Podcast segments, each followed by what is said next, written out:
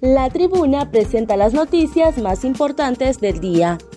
A continuación, le brindamos las cinco noticias más relevantes de este lunes 14 de agosto del 2023. Congreso Nacional da informe de daños al sistema de audio y votación tras zafarrancho. El Congreso Nacional dio a conocer mediante un comunicado un informe este lunes de los daños al sistema de audio y votación tras el zafarrancho por parte de las fuerzas políticas de oposición en la última sesión legislativa.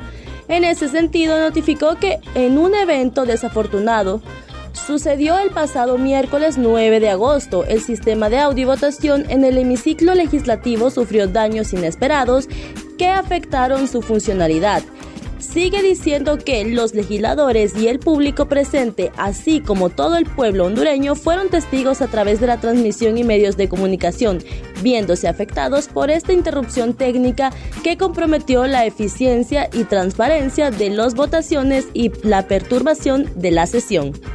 Registro Nacional de las Personas inicia masiva entrega de al menos 10.000 DNI a nivel nacional las Fuerzas Armadas puso a disposición del Registro Nacional de las Personas los medios y registro y recursos logísticos para el traslado y custodia de 100.000 tarjetas de identificación en los departamentos de Atlántida, Comayagua, Copán, Colón y Cortés. Las entregas se harán en los departamentos de Atlántida, Colón, Comayagua, Cortés, Choluteca y Gracias a Dios. El comisionado Oscar Rivera aseguró que en dos semanas la institución estará sin mora en la entrega de las tarjetas de identidad en el país.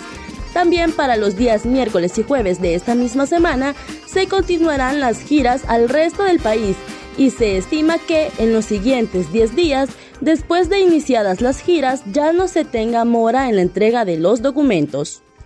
Fuerzas Armadas investigará supuesto altercado entre el comandante de la Policía Militar del Orden Público y un subalterno.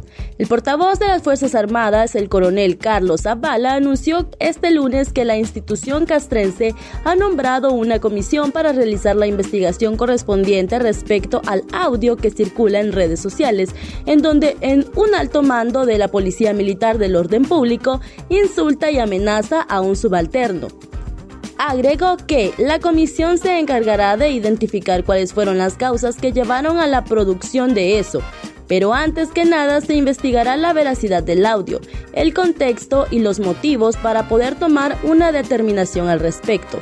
Zavala manifestó que las amenazas que se escuchan en el audio no son actitudes de las Fuerzas Armadas, al tiempo que destacó la importancia de recordar que la institución castrense está siendo objeto de una campaña de desprestigio por la determinación de la presidenta Xiomara Castro de encomendar a la policía militar la intervención de los centros penales del país.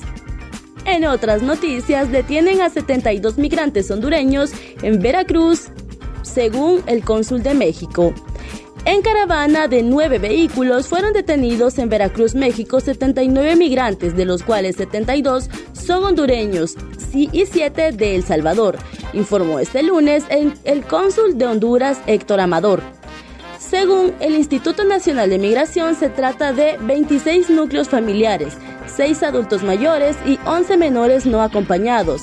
La Fuerza Civil ha visto la circulación de nueve vehículos provenientes de Tabasco que transportaban personas extranjeras y agentes federales del Instituto Nacional de Migración se trasladaron a una zona segura donde se procedió a verificar su situación migratoria. Mientras que el cónsul de Honduras en México, Héctor Amador, dijo que la intercepción de los migrantes se registró a las 3.40 de la madrugada del domingo 13 de agosto se detalló que la mayoría de los migrantes son familiares y entre ellos hay 43 menores de entre 7 meses 2 y 12 años de edad, además 29 adultos. Investigan supuesta adulteración de partidas de nacimiento en el Registro Nacional de las Personas agentes de tribunales de la Fiscalía Especial para la Transparencia y Combate contra la Corrupción Pública, FETECOP, de esta oficina regional del Ministerio Público en conjunto con un equipo especializado en la Agencia Técnica de Investigación Criminal ATIC realizaron diligencias investigativas en las oficinas del Registro Nacional de las Personas. Esto por una supuesta adulteración de las partidas de nacimiento en cantidades significativas.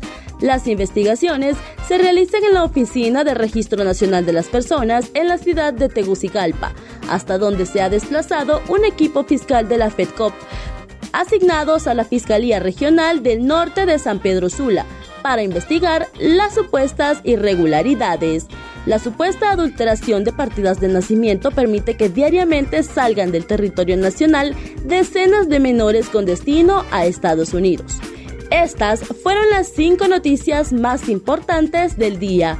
Para conocer más detalles ingresa a nuestra página web y síguenos en redes sociales.